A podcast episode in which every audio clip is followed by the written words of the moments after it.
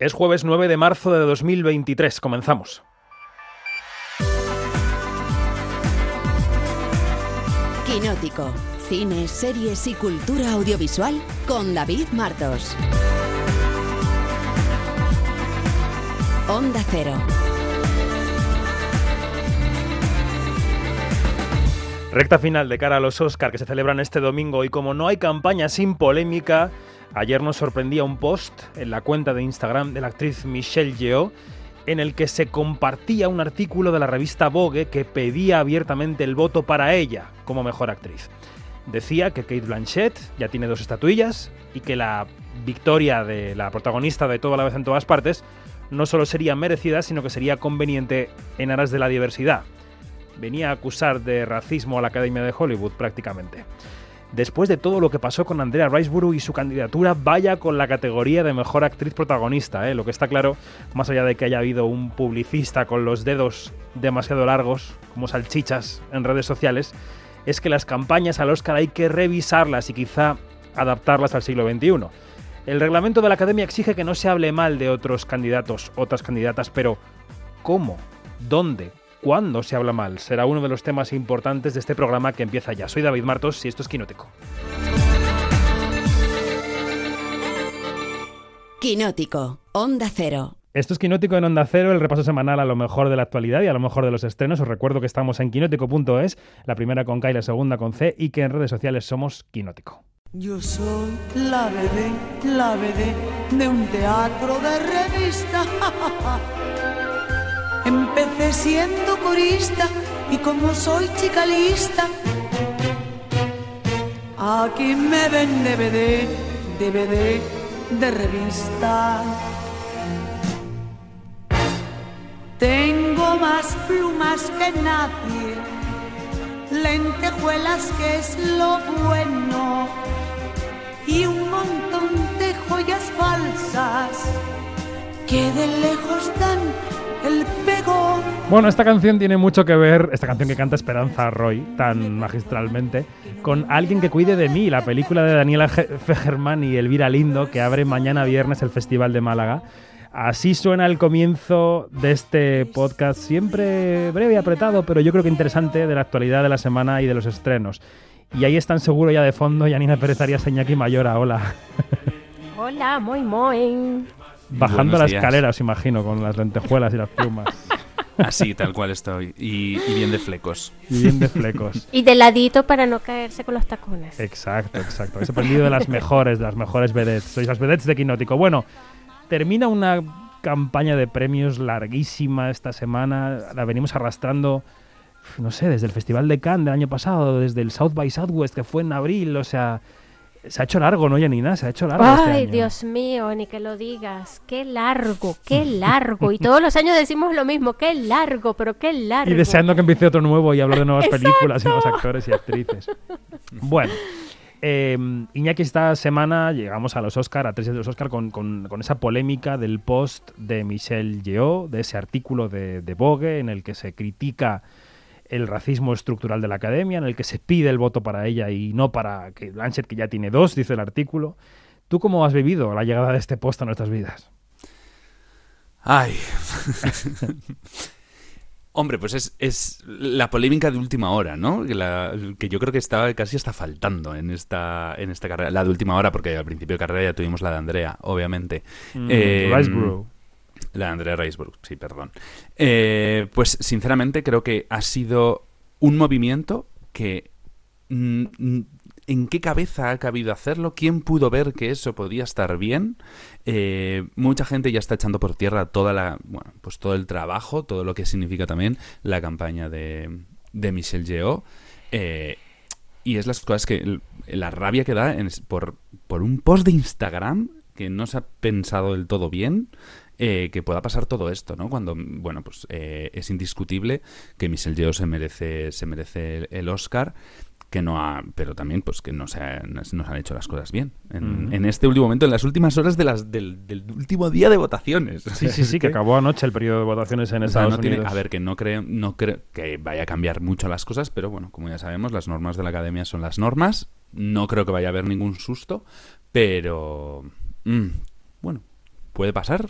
También, ¿no? Puede pasar. Janina, ¿tú cómo tienes el cuerpo con esta polémica? A ver, mira, voy a decir una frivolidad, pero tanto el estilista o la estilista que le, que le ha hecho poner a Michelle Yeoh esos vestidos disfuncionales que hacen ruido en el micrófono. Como el community manager que se le fueron los deditos poniendo esta captura de, de esa parte del, de ese reportaje súper desafortunada, esa parte, aunque sea verdad, pero es muy desafortunada esa, esa parte y ese análisis tan plano. Pues yo creo que, a ver, esta gente para afuera. Yo, yo me imagino a la Michelle Yeoh echando, mira, con los dedos así convertidos en salchichas gigantes, echando pestes de cómo se les ocurre hacer eso, ¿no?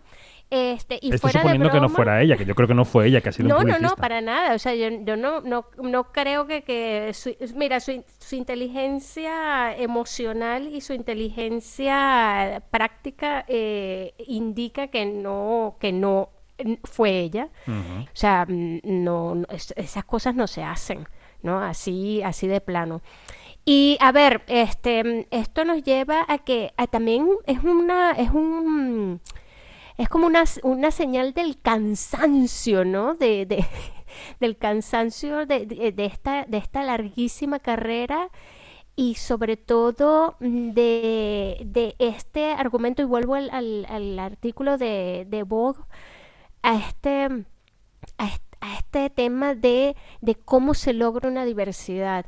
En esa parte este, tan desafortunada de, eh, de la autora que pone, que pone, ya Kate Blanchett tiene dos Oscars para que un tercero, eh, perdón, eso no es, esa no es manera de pedir más diversidad.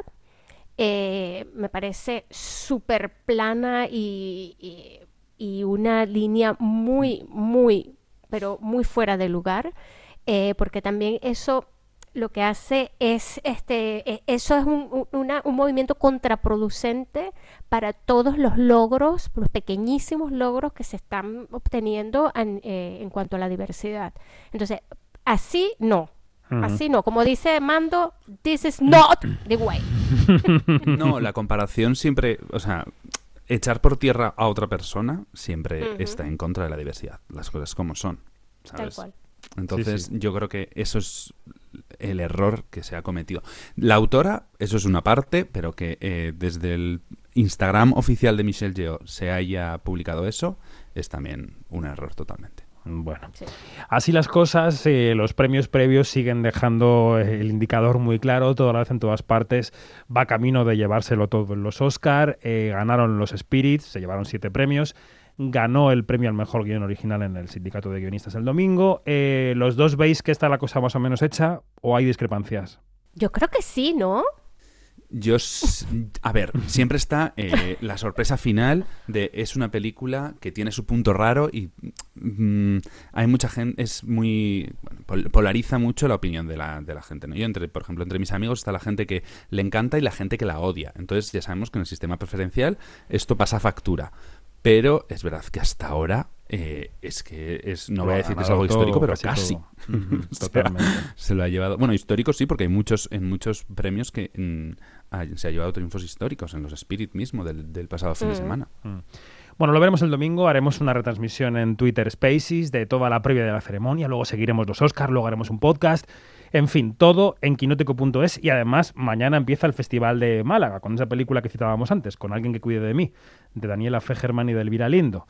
Y ya nos decía Juan Antonio Vigar, el director del festival, que nos van a faltar ojos, nos van a faltar manos para cubrir todo lo que trae Málaga. Yo no sé cuántos, enumerar, encuentros, mesas redondas, presentaciones, eh, comparecencias, ya lo iréis viendo, va a ser una agenda para los compañeros de prensa enormemente intensa. Y ya sé que no se puede abarcar todo, pero es que un festival que crece hasta el nivel del Festival de Málaga, si debe ser algo, es que no, eh, inabarcable. Entonces eso de alguna manera obliga a seleccionar. Vitaminas nos van a hacer falta para Málaga. Vamos con los estrenos. Quinótico, lo que se estrena. Yo tenía un secreto. La oscuridad acecha en mi interior. Me ha seguido hasta aquí. Y no va a dejarnos en paz. Corre. Tenemos algo en común. Bueno, Iñaki Mayora no podíamos empezar la sección de estrenos con otra propuesta que no fuese Scream 6. A ver, ¿qué nos tiene preparados eh, el señor Ghostface en esta entrega? Bueno, pues una nueva película de una de las sagas de terror slasher más conocidas, seguidas y esperadas, que bueno, traslada a los cuatro supervivientes del anterior a un nuevo escenario, que es Nueva York. Ghostface sigue haciendo de las suyas en esta nueva entrega, dirigida por el dúo mismo del anterior, Matt Bettinelli Olpin y Tyler Gillette, en la que veremos de nuevo pues, a Courtney Cox, Hayden Panettiere, Samara Weaving, Dermot Mulroney y Jenna Ortega. Y otra de las pelis que llegan esta semana a los cines es la de Lucía Alemán, su segunda película. Eh, cuéntanos, cuéntanos más de ella, Iñaki, cuéntanos el argumento de Maridos. Bueno, pues Lucía Alemán dirige a Paco León y Ernesto Alterio en esta comedia de enredo española en la que, bueno, pues dos hombres reciben la noticia de que sus mujeres están en coma en un hospital tras sobrevivir a una luz en una estación de esquí. ¿Cuál es la sorpresa? Que cuando llegan ambos al hospital, pues descubren que esa mujer es la misma persona, dando comienzo así pues a una carrera entre los dos por demostrar pues quién es el mejor marido para ella de los dos.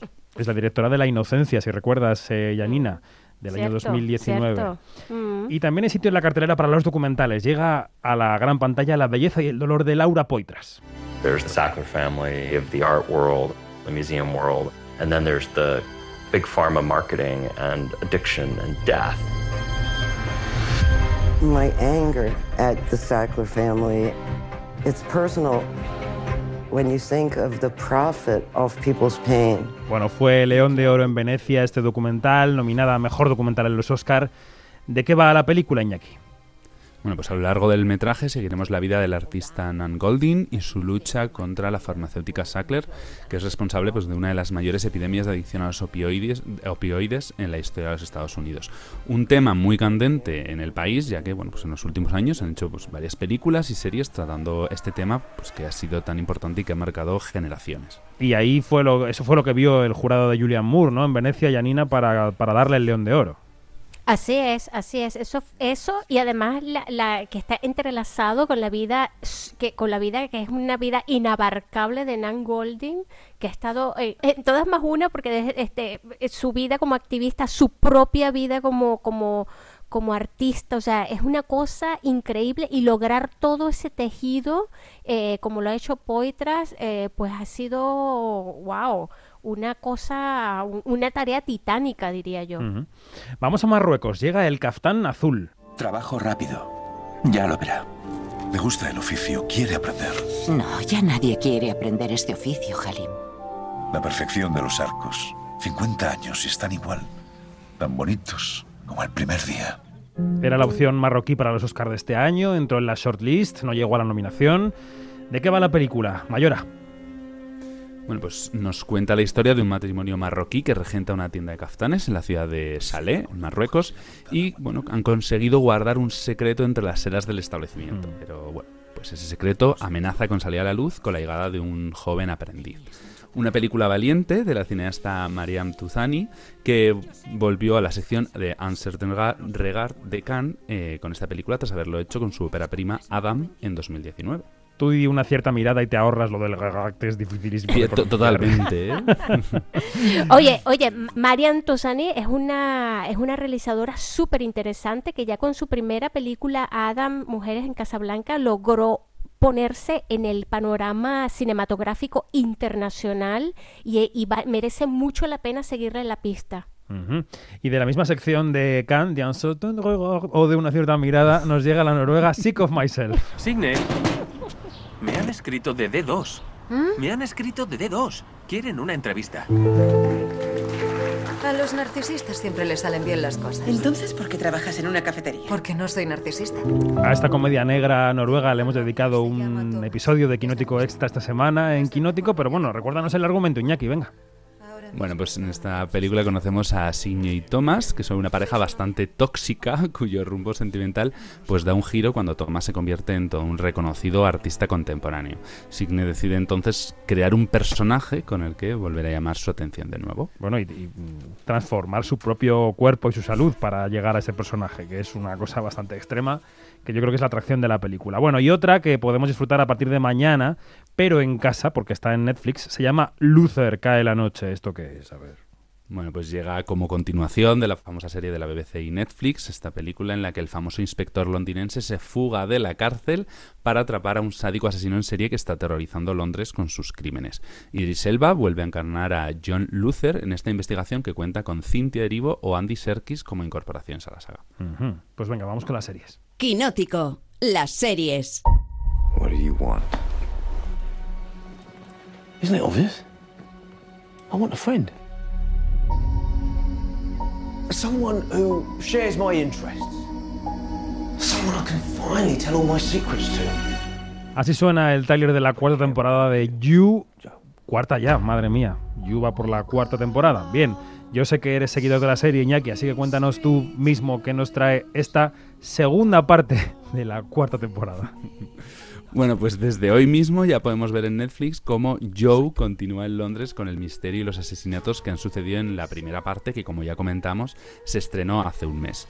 Además, recordar que también tenemos en HBO Max disponible desde el martes la segunda temporada de Perry Mason, que eh, se enfrentará a un asesinato en una familia petrolera. Y también desde ayer la nueva temporada de Better Things. Cuántas cosas. Sí, eh, a Disney Plus llegó ayer El grito de las mariposas. Vamos a situarnos. 1960. Tres hermanas. Minerva, Patria y María Teresa. Una nueva amenaza se posa en el horizonte.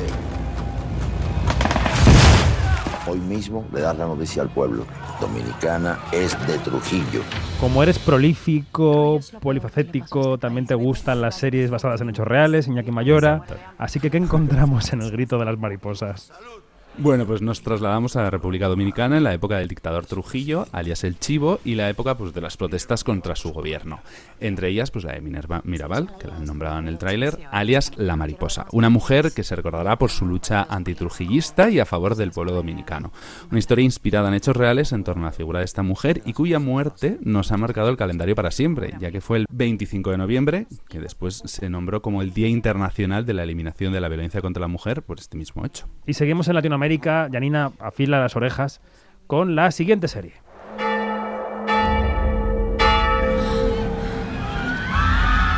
Este no es el caso más raro que he visto, ¿no?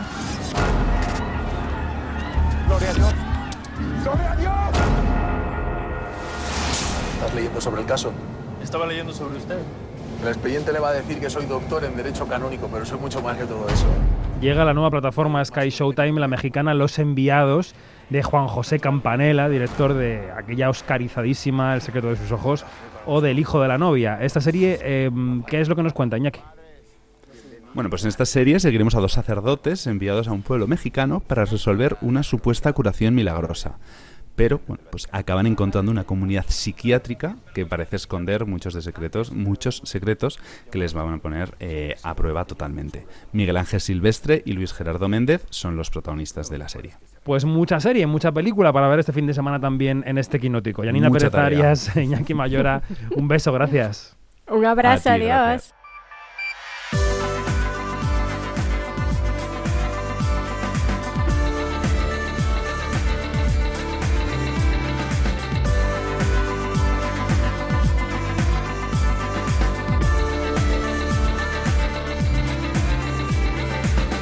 Nos vamos más información en quinótico.es o en nuestras redes sociales donde somos Quinótico, primera con K y segunda con C. A los mandos técnicos ha estado Juanma Frasquet, gracias. Nosotros nos vamos hasta la semana que viene. Adiós.